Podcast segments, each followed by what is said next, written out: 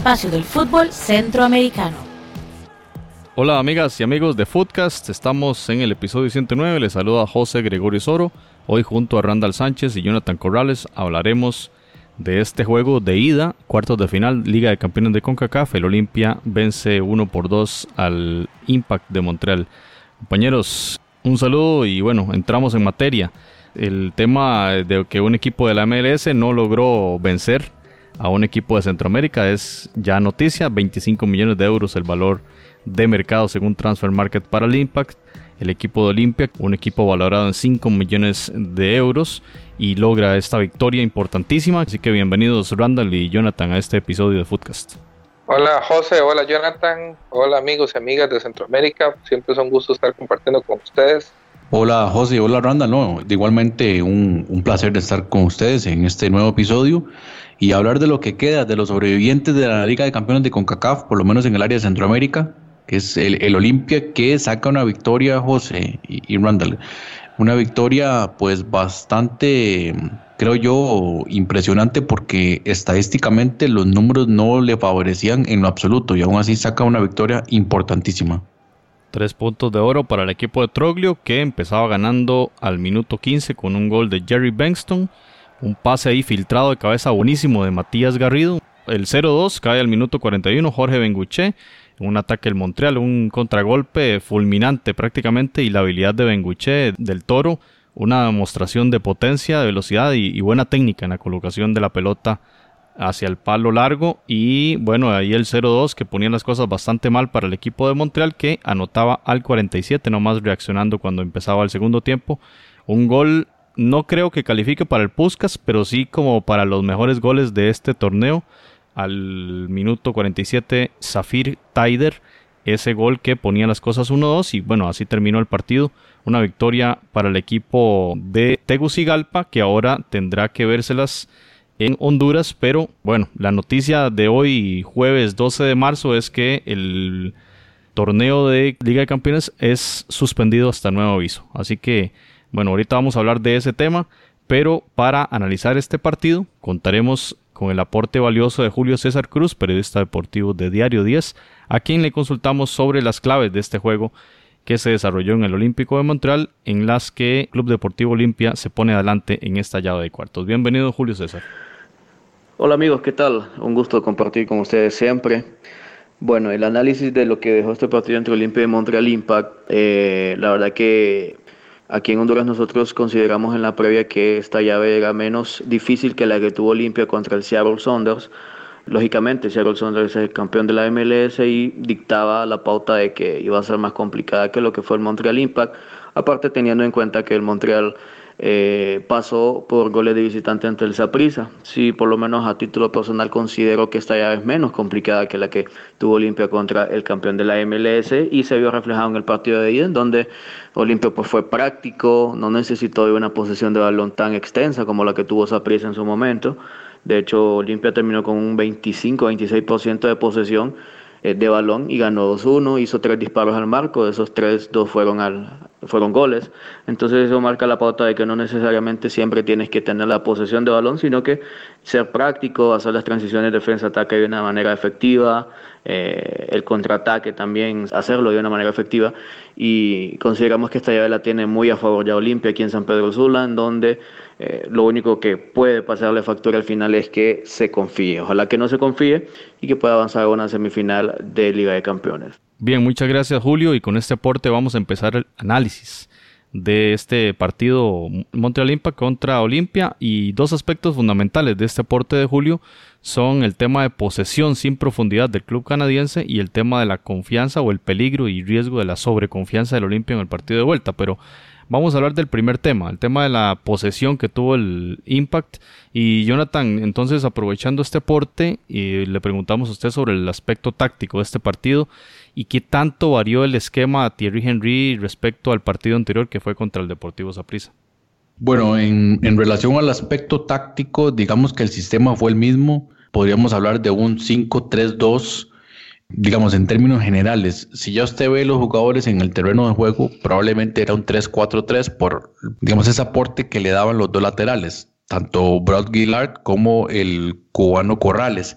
Y ya con la aparición de la, de la nueva contratación proveniente del Tottenham, Víctor Waniyama, y complementado por el jugador 6 Piet, que le da un equilibrio bastante interesante. Y esta vez el Montreal Impact salió con todo lo que tenía eh, en su haber, por lo menos su alineación titular, con Urruti, el sudamericano, y Rommel Kioto. Y esto provocó que, por supuesto, el equipo del, del Impact tenía mucho mayor posesión de balón, algo que no le ocurrió en ninguno de los partidos de esta temporada porque tampoco, tampoco lo hizo en los juegos en la MLS. Y fue como hablábamos del cazador cazado, ¿verdad? Porque el, equipo de Olimpia aplicó lo mismo que el Impact le aplicó a sus rivales, que es sencillamente ceder la iniciativa. Y en ese aspecto entonces el, el Impact se vio en una situación a la cual, llamémoslo de alguna manera, no estaba acostumbrado, que es llevar el peso del partido. Y ahí Olimpia pues tuvo suerte sin duda alguna, pero para beneficio de ellos aprovechó muy bien los errores, sobre todo de este número 16, Waterman, que estuvo bastante errático. Me parece que sobre todo en el segundo gol, además del mal escalonamiento de la defensa, creo que falla un poquito. Y por supuesto la virtud de un jugador como Jorge Benguche, que dio una carrera impresionante y, para mí un gol de, gran calidad. Como usted lo menciona, Ruti titular, y creo yo que no había visto minutos contra el Saprissa, lo cual era una incorporación importante ahí. Hablábamos de él en el episodio anterior. Y en el tema del Olimpia, Arboleda, recordemos que estaba sancionado por acumulación de tarjetas amarillas. Y respecto a este tema, Randall, quisiera preguntarle a usted, este triunfo es importantísimo, como le mencionaba Jonathan, un triunfo histórico en calidad de visitante en un equipo importante que, bueno, en el 2015 llegó hasta la final de este torneo. Pero, ¿cuáles cree usted, Randall, que han sido las claves? Eh, ¿Un tema más de calidad de los jugadores del Olimpia o un tema más del espíritu combativo de este equipo hondureño? O sea, yo creo que ambas. O sea, no vamos a, a ser mezquinos en decir que el Olimpia tiene un muy buen equipo con jugadores que han tenido incluso como Mexton, que yo creo que hasta Sudamérica anduvo. Entonces, creo que también todos sabemos que la cantera del fútbol hondureño es una cantera eh, eterna y prodigiosa y muchos jugadores de estos antiguos procesos de Liga Menor han jugado mundiales y, incluso hasta panamericanos y toda la cuestión. Entonces, yo creo que eh, nadie pone en tela de, duda la calidad del futbolista hondureño que ha sido histórica. Pero también yo quiero resaltar una tercera clave y creo que es ese entrenador Pedro Troglio. Yo creo que Pedro Troglio ha entendido muy bien el contexto donde él está. Él sabe que históricamente eh, las fortalezas del fútbol hondureño para competir internacionalmente es su biotipo, ¿verdad? Que son jugadores fuertes, altos, grandes, y que al mismo tiempo son aguerridos y que, digamos, bien dirigidos pueden establecer buenos bloques defensivos eh, donde nadie les va a ganar en, fuerza y en honor y al mismo tiempo tiene saetas impresionantes. O sea, yo nunca, nunca he recordado un, un, delantero hondureño que sea lento, por ejemplo. O sea, todos son jugadores muy rápidos y muy potentes.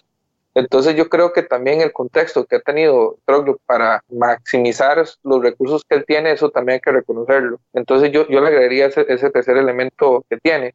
Y yo no sé, eh, entendió, entendió bastante bien que este equipo, el Impact, es un equipo que Thierry Henry lo diseñó para eh, esperar y contraatacar. Entonces también creo que Troglio eh, estudió bastante bien al, Impact. Ya, Jonathan dio toda la referencia técnico-táctica que cada día me impresiona más Jonathan, creo que sabe más que muchos entrenadores que hay en estos momentos de algunas primeras divisiones. Y, y, creo que sí, porque la forma en que desmenuza un partido es, Jonathan, yo te lo, te lo, te lo reconozco. Eh, eso habló muy bien, por ejemplo, la forma en que este equipo no tiene la capacidad, digamos, para enfrentarse a un rival que le juega igual. No tiene reacción. De hecho, me, sorprendió ya en el segundo tiempo cuando se encuentran ese golazo, el gol del descuento, pero aún así creo que fue más los impulsos que tuvo, el impact más por desgaste y cansancio, porque todos sabemos que tal vez en Centroamérica no tenemos las mejores preparaciones físicas tal vez para enfrentar partidos de alto nivel, además de que el otro equipo también tiene jugadores muy caros, ¿verdad? Pero más que todo por un desgaste del Olimpia que por realmente por convicciones deportivas o futbolísticas del, Impact. Entonces yo creo que eso también hay que reconocer que el Olimpia eh, estudió bastante a su rival, lo entendió bastante bien y sacó el partido a la hondureña, a la garra, a la fuerza, a su biotipo y sobre todo a su, a su deseo de no sentirse por menos y eso creo que hay que reconocerse.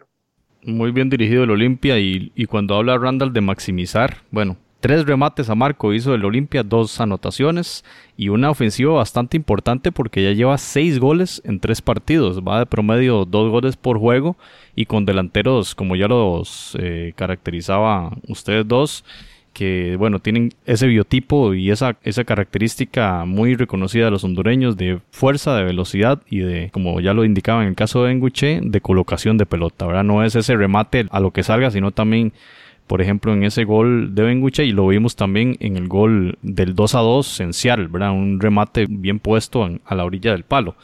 Eh, Jonathan, el tema de, lo que menciona Randall como Troglio, quizá pensó más bien, démosle la iniciativa a ellos. Ellos plantearon un equipo para esperar y qué pasa si más bien los esperamos nosotros y que ellos planteen juego, especialmente porque tenían la responsabilidad como local y a ver qué proponía el equipo de Thierry Henry. Sí, y, sumado a eso, digamos, Troglio tenía enfrente también, digamos, el sistema táctico que ya lo, hablamos, eso no cambió mucho, es un 4-4-2, siempre ha sido el mismo esquema que usa la selección de Honduras, es el mismo esquema que usa el Olimpia. Eh, dos delanteros muy similares en punta y el juego directo. Son especialistas en, esa, en ese ámbito. A mí algo que me sorprendió mucho es la cantidad de, bajas que tenía el Olimpia y aún así Troglio logró acomodar el equipo, no solamente en el partido en Seattle, sino también este partido en, en Montreal, eh, bajas importantísimas como la de Ever Alvarado, el capitán, Jonathan Paz, el central, eh, y ya usted lo mencionaba también yo, lo de Justin Arboleda, además del portero, y además se lesiona en el partido eh, Eric Mengíbar, que fue el héroe contra el Seattle, digamos, tenía bastantes cosas en contra y aún así sacó un gran resultado. Creo que en, ese aspecto no cayó tanto en la, como hablábamos en el episodio anterior, no cayó en las trampas de, de Thierry Henry, que igual pasó alabando al Olimpia de arriba para abajo y al final de cuentas eh, eh, no cayó en esa trampa. Dijo, no, tranquilo, usted tenga el balón, nosotros vamos a estar acá esperando y eh, por supuesto la parte mental muy importante del jugador hondureño, como decía Randall, no darse por menos, siempre creyeron en que iban a aguantar el resultado. Defensivamente muy correctos, es decir, incluso el mismo Benguche en, tiros de esquina y en, en fase defensiva estaba ahí, y, ganando los duelos aéreos que fueron muy importantes. El Impact tuvo bastantes remates, tuvo 20, pero a puerta muy pocos. A puerta únicamente 5. Y yo creo que por ahí estuvo, perdón, a puerta únicamente 3, los mismos que los del Olimpia.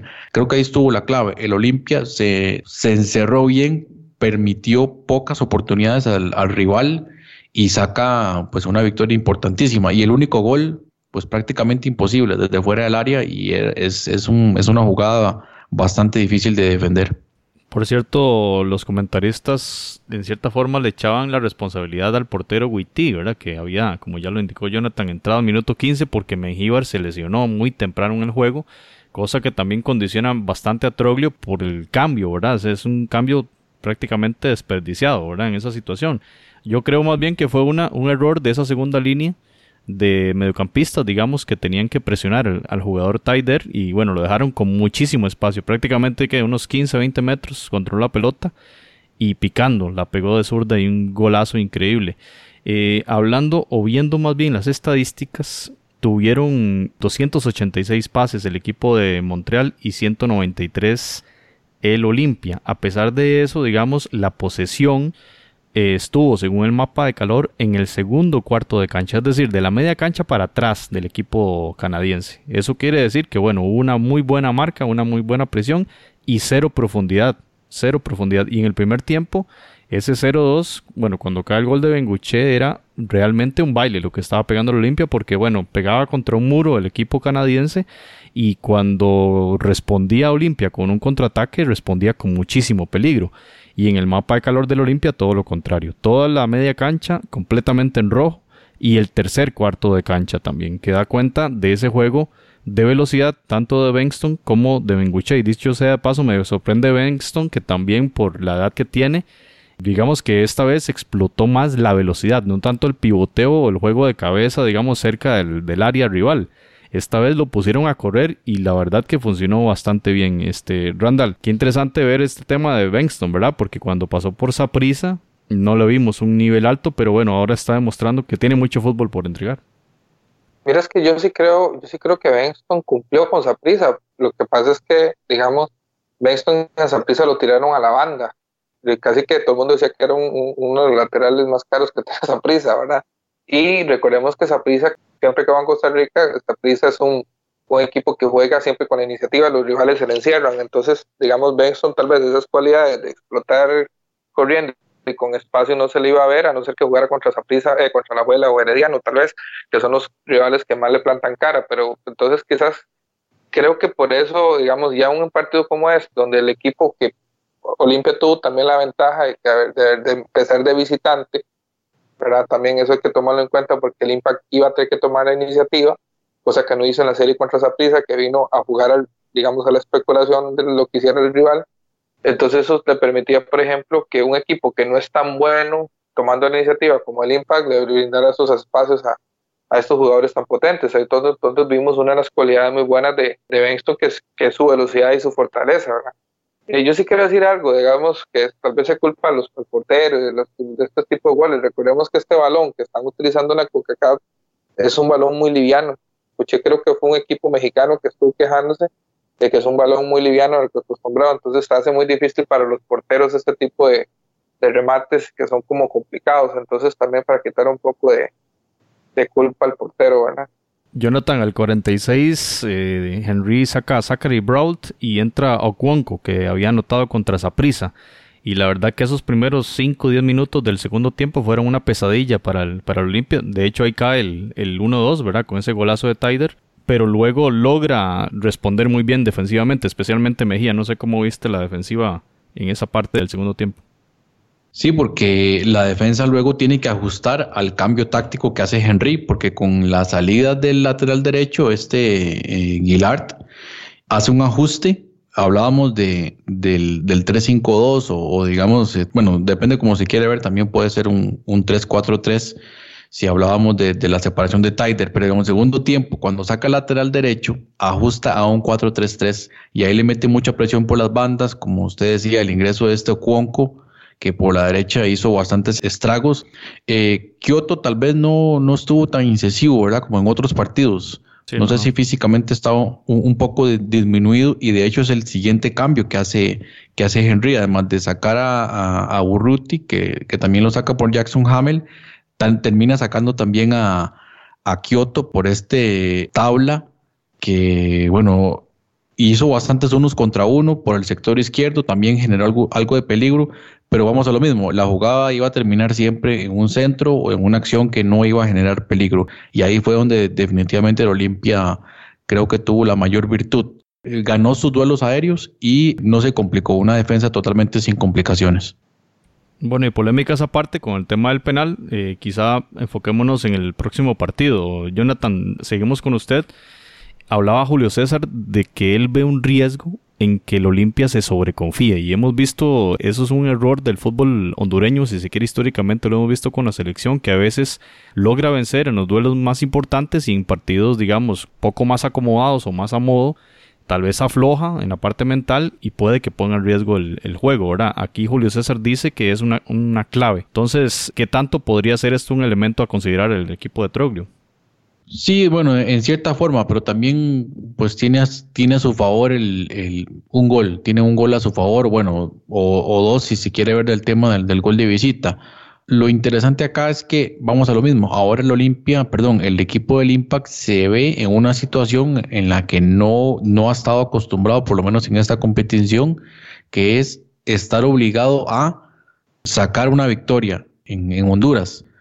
Y tomando en cuenta este escenario, aún así no creo que el Impact vaya a querer buscar la posesión de balón desde el inicio. Ahí tal vez es donde va a existir una agresividad más marcada del equipo del Impact, por lo menos para ser más eficiente, más directo y no caer tanto en ese juego de posesión, de posesiones largas que le conviene al, al Olimpia, porque le da tiempo de acomodarse, le, da tiempo de ajustarse defensivamente y una vez recuperado el balón, salir con mucha velocidad vertical y, buscar balones largos definitivamente a ese par de torres que tiene al frente, o tres, si contamos a Justin Arboleda. Ahí es donde va a venir un juego muy interesante. Digamos que no preveo eh, un juego de posesión de balón tan amplio del Impact, pero sí, sí, eh, aún sí va, va a tener que llevar la iniciativa. Y el Olimpia, en ese aspecto, creo yo que la parte de sobreconfianza tal vez no aplica, porque va con el marcador a su favor y, necesita un juego de mucha concentración para no cometer errores. Un poco en el ámbito especulativo, porque bueno, ya indicamos y ya reiteramos el tema de que el torneo ha sido suspendido hasta nuevo aviso y en el tema de MLS al menos 30 días, lo cual estaría inactivo al menos en competición oficial este equipo de Canadá.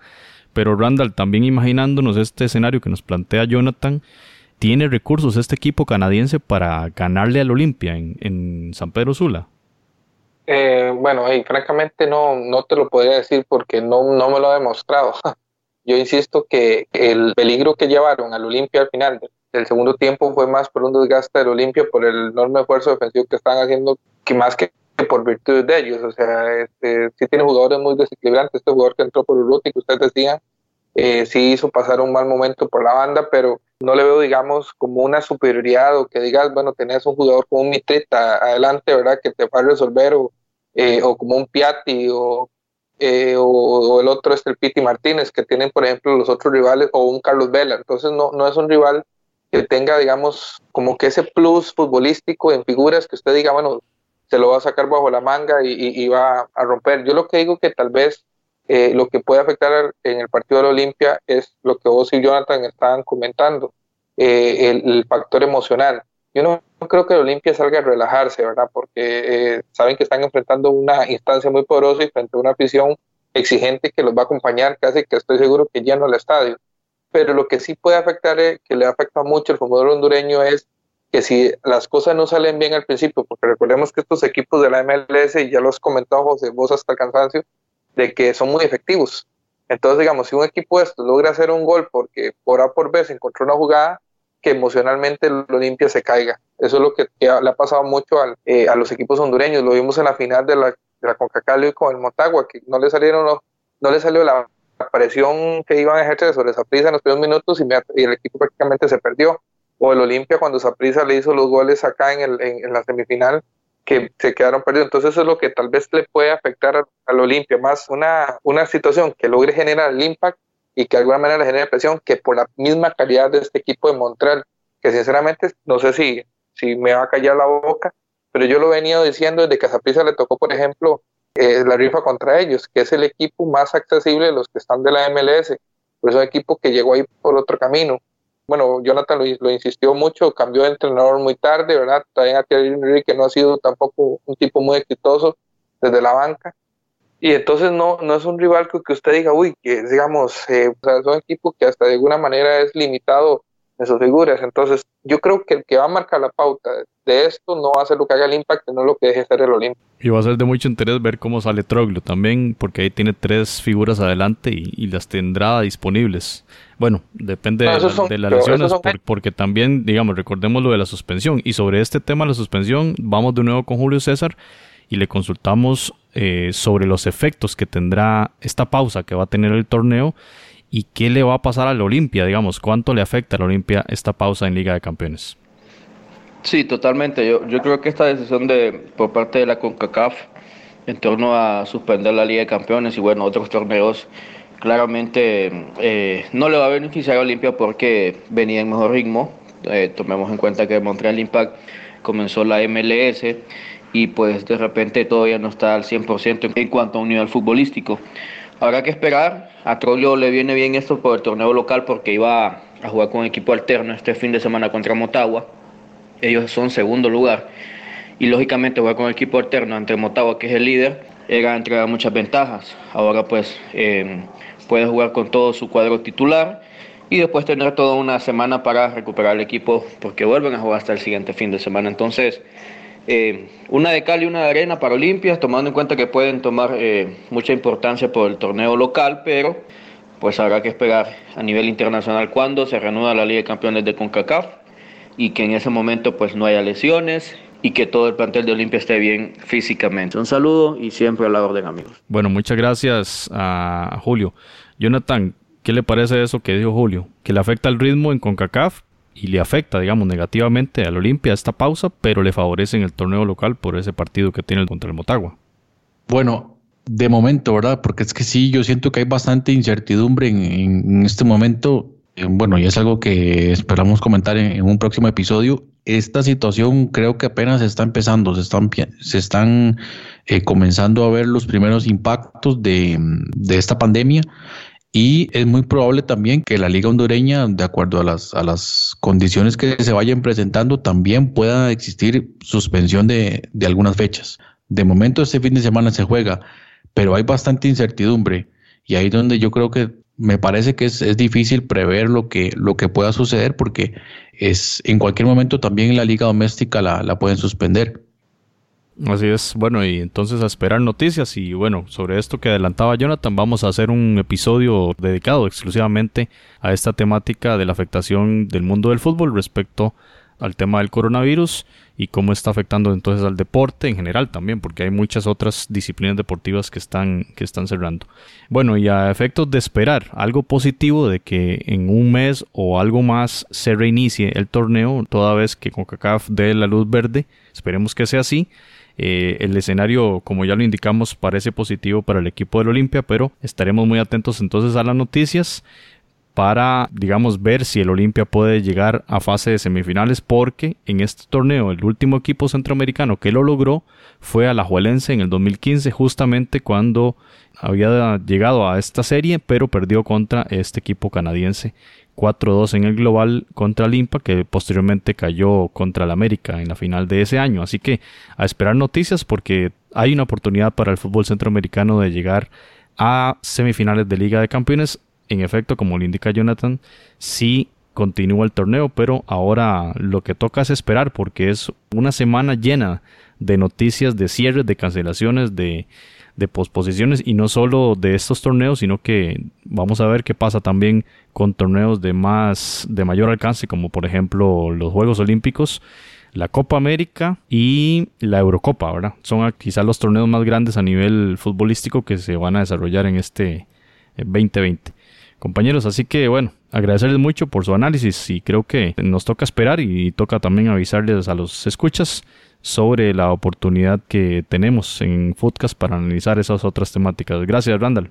Gracias, José, y gracias, Jonathan, y esperando ver cómo, cómo se resuelve esto, ¿verdad? Que está afectando el fútbol en general, que ahora, digamos, se está suspendiendo la MLS, se posiblemente se suspende el campeonato hondureño, tal vez más adelante, entonces eh, no es que va a afectar a uno y más al otro, esto va a afectar al fútbol en general, y como usted lo dijo fuera de micrófonos, y me parece un chiste muy gracioso, vamos a tener que ver fútbol a través de PlayStation, porque creo que el, mundo del fútbol está en este momento en colapso, y no solo el mundo del fútbol, el mundo del básquetbol profesional, el mundo del, del béisbol profesional, el hockey profesional, todos los deportes al menos eh, importantes en el hemisferio norte. Entonces, eh, esperemos a ver, ¿verdad?, cómo está y que tengamos eh, mejores temas para comentar y que el fútbol siga y que ojalá esta situación sanitaria que está afectando en este momento al mundo pueda ser solucionada y la humanidad salga avante una crisis más, ¿verdad? Que ha sobrevivido a muchas y que podamos pronto decir que esto va a ser una simple gripe y que, y que nuestras vidas cotidianas van a seguir, incluyendo nuestro gusto por el fútbol.